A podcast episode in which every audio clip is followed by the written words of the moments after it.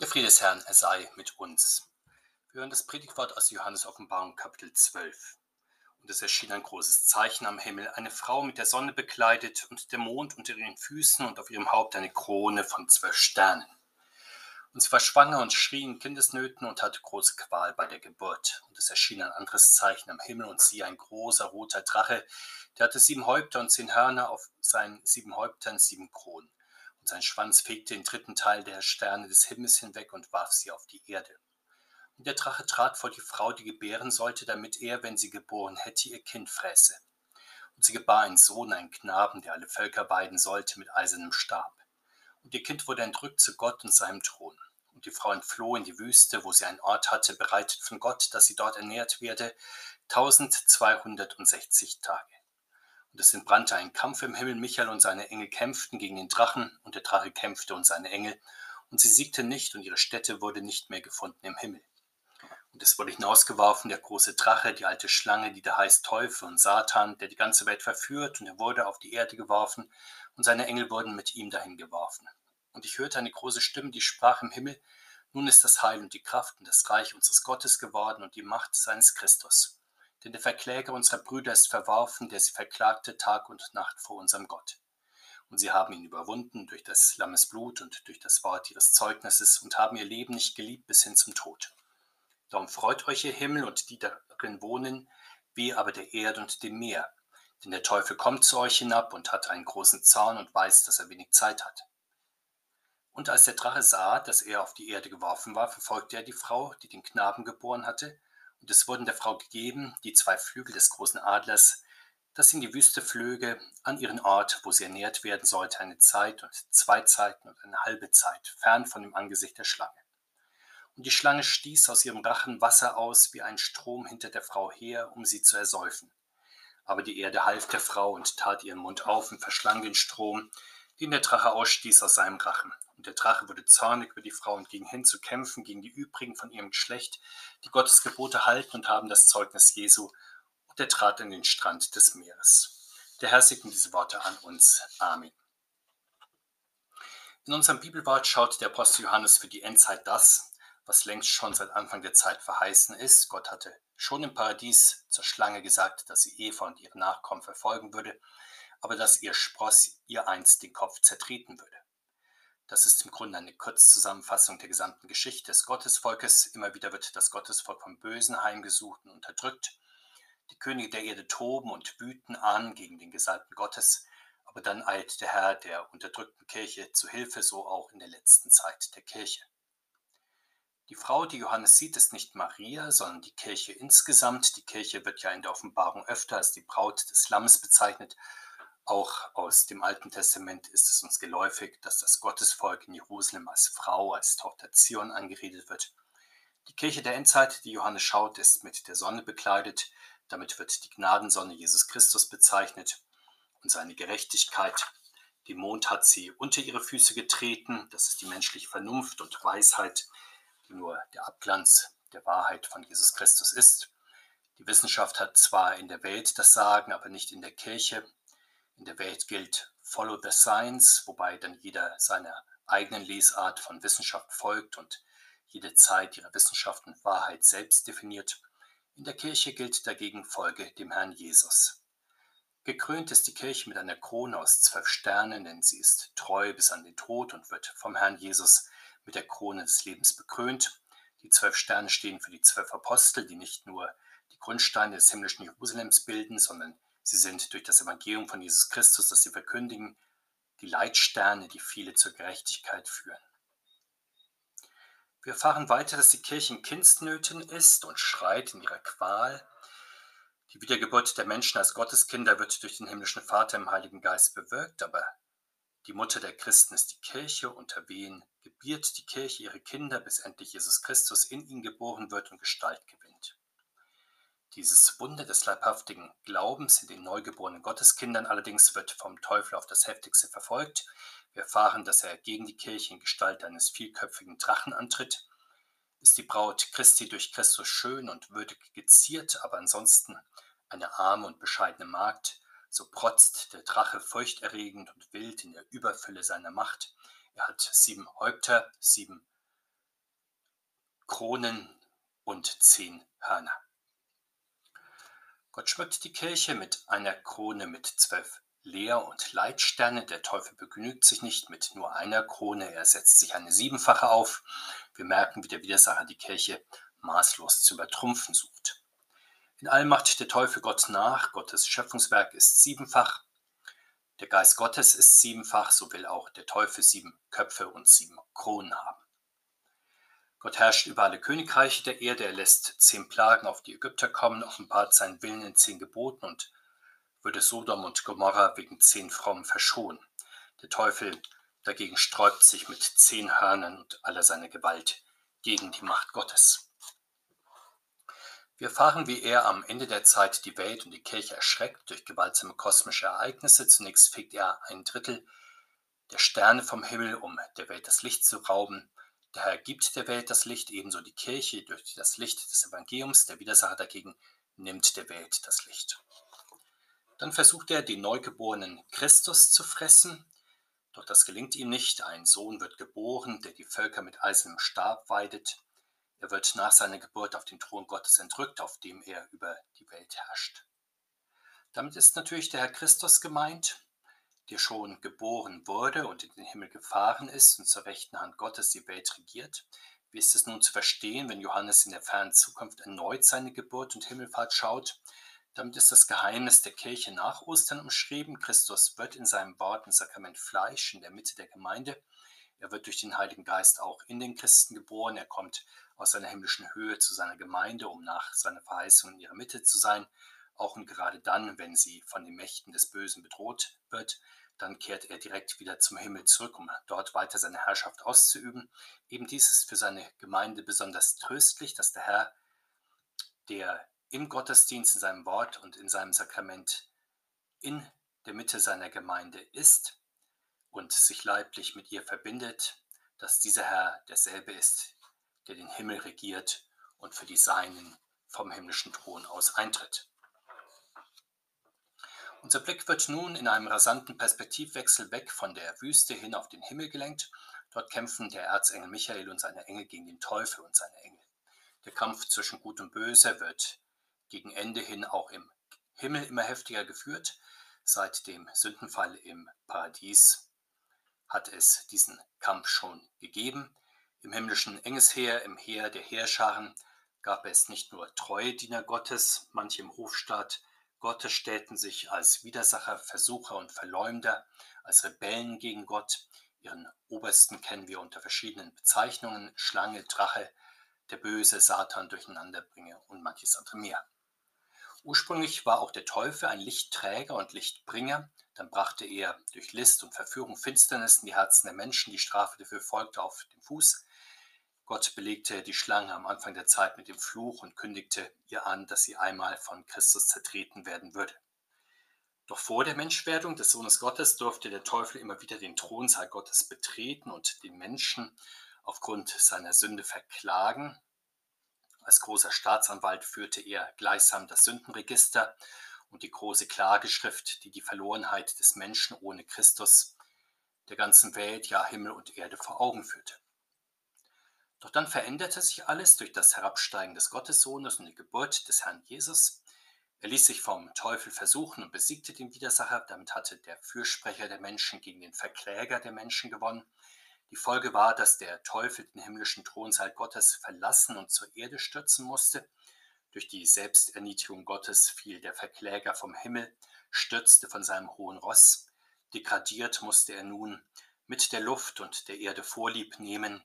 Hier herrscht er zwar nach wie vor sehr mächtig als Fürst der Welt, aber seine Macht ist doch schon merklich angeknackst, ja mehr und mehr im Schwinden.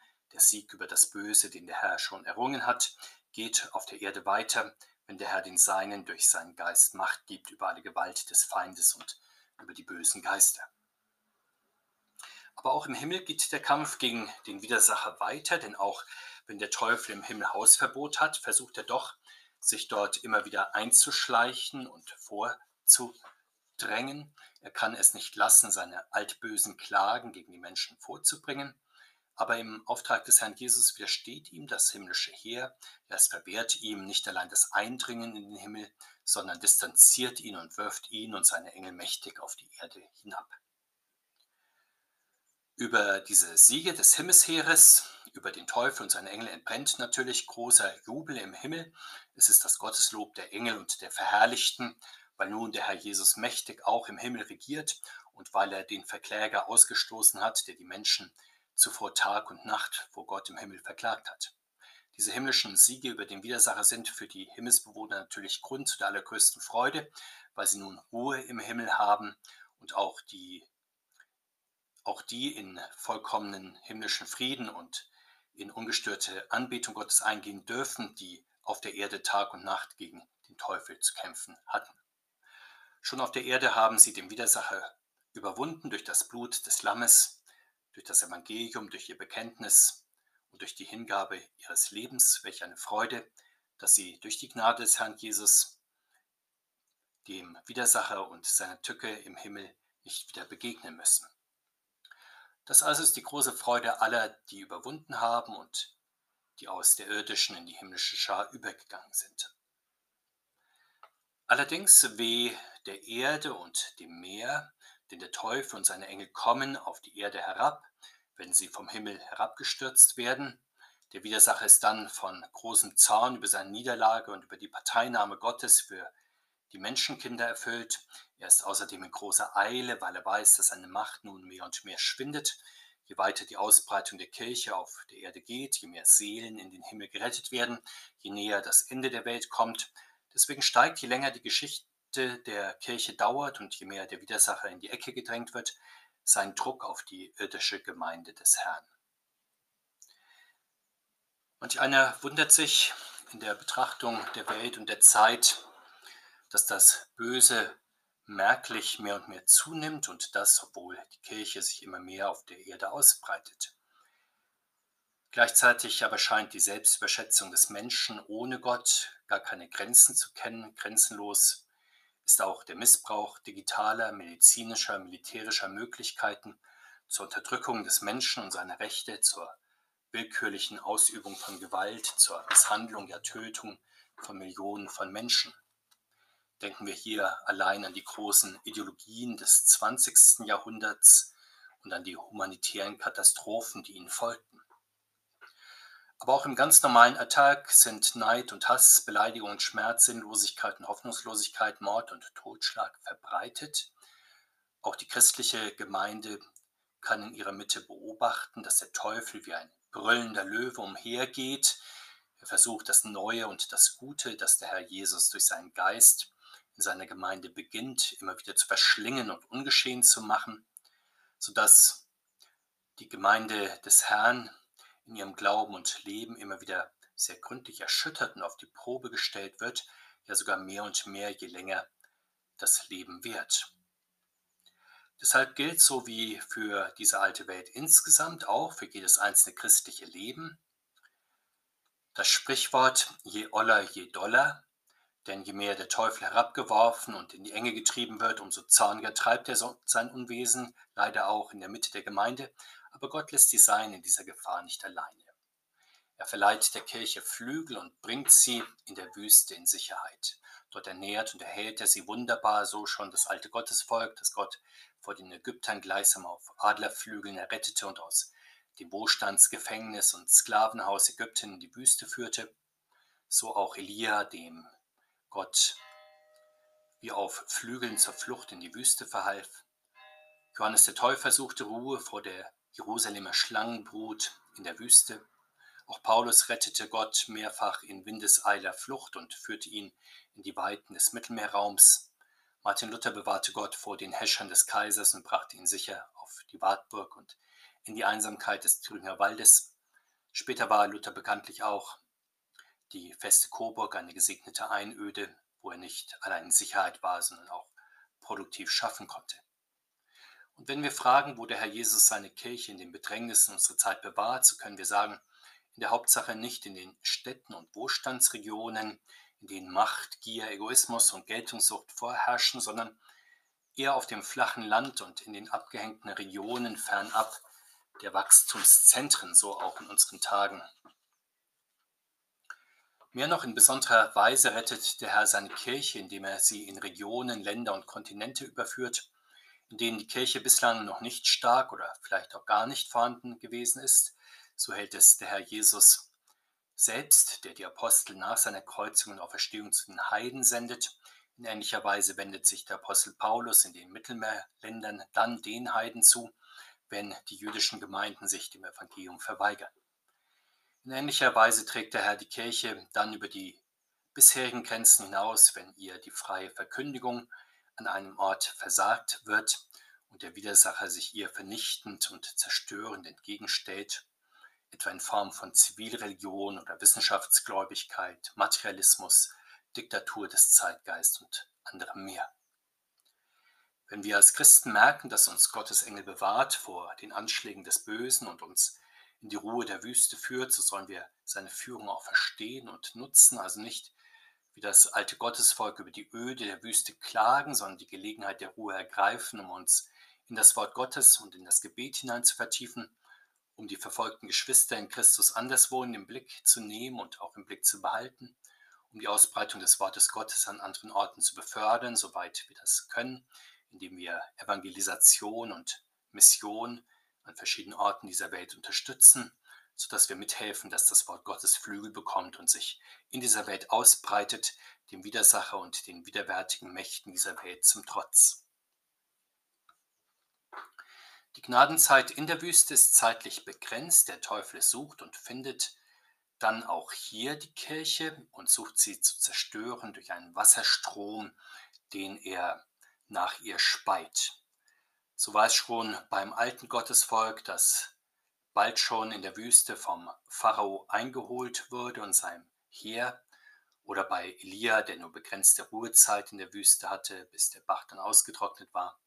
So hat der Apostel Paulus in den Gemeinden nur kurze Zeit gesegneter Wirksamkeit, bis falsche Brüder oder missgünstige Boten eintreffen, die ihm hinterherreisen und ein Schwall negativer Propaganda über ihn ausgießen. Auch heute macht jeder Prediger diese Erfahrung, dass es eine Zeit ruhiger und segensreicher Verkündigung gibt, in der das Wort Gottes wie ein warmer Platzregen in der Kraft des Heiligen Geistes auf dürres Land treffen kann. Dann aber kommt der Widersacher und bringt eine Flut von Irrtümern über eine zuvor wachsende Gemeinde und spült manches fort, was nicht fest auf Gottes Wort gegründet war. Doch auch Bewahrung durch den Herrn darf die Kirche dann erfahren. Das Wasser der Sinnflut wird irgendwann von der Erde abgesaugt.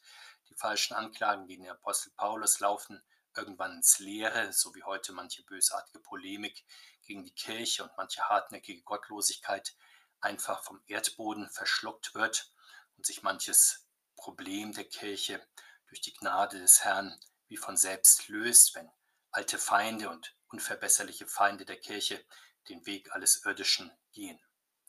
So werden in der Endzeit die Fluten des Widersachers von der Erde absorbiert, die sozusagen ihren Kindern zu Hilfe eilt.